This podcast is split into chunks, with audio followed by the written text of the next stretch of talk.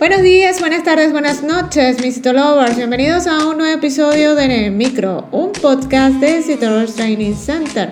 El primer podcast que trata temas de citopatología y marketing digital en salud.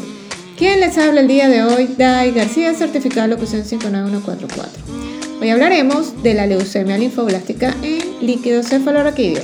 Comencemos. Bienvenidos a En el Micro, un podcast de Citolovers Training Center. Ahora, un momento de publicidad. Este mensaje llega a todos ustedes gracias a nuestro patrocinador Cito Rush Training Center.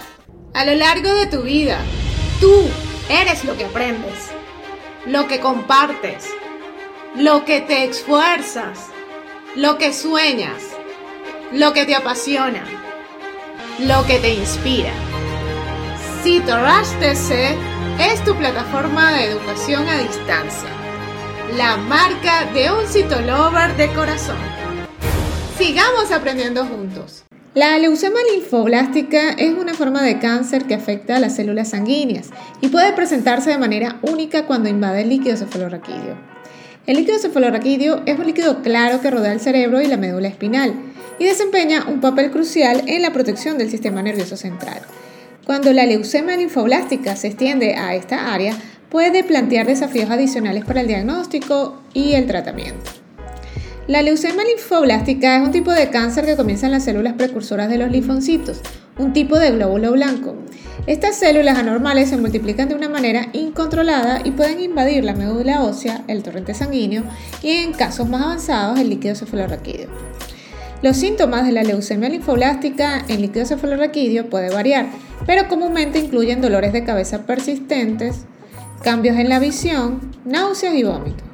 Debido a que estos síntomas pueden confundirse con otras afecciones, el diagnóstico preciso implica pruebas específicas como punciones lumbares.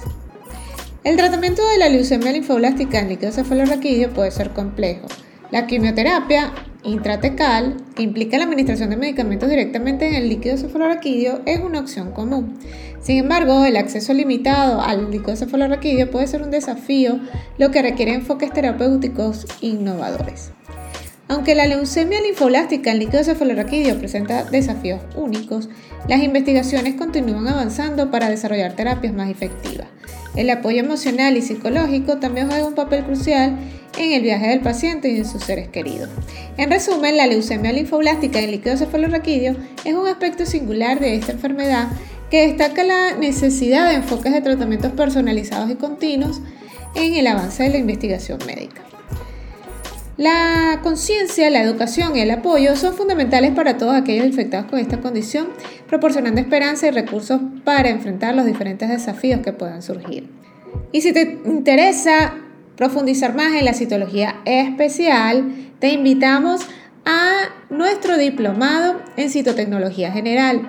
Allí vas a conocer toda la parte microscópica de los diferentes sistemas. Y si te gustó en el micro, la mejor manera de apoyarnos es que compartas este podcast con tus amigos.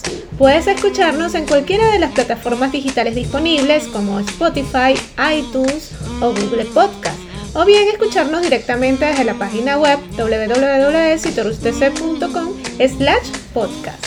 No olvides seguirnos en las redes sociales como arroba Y nos escuchamos en una próxima emisión.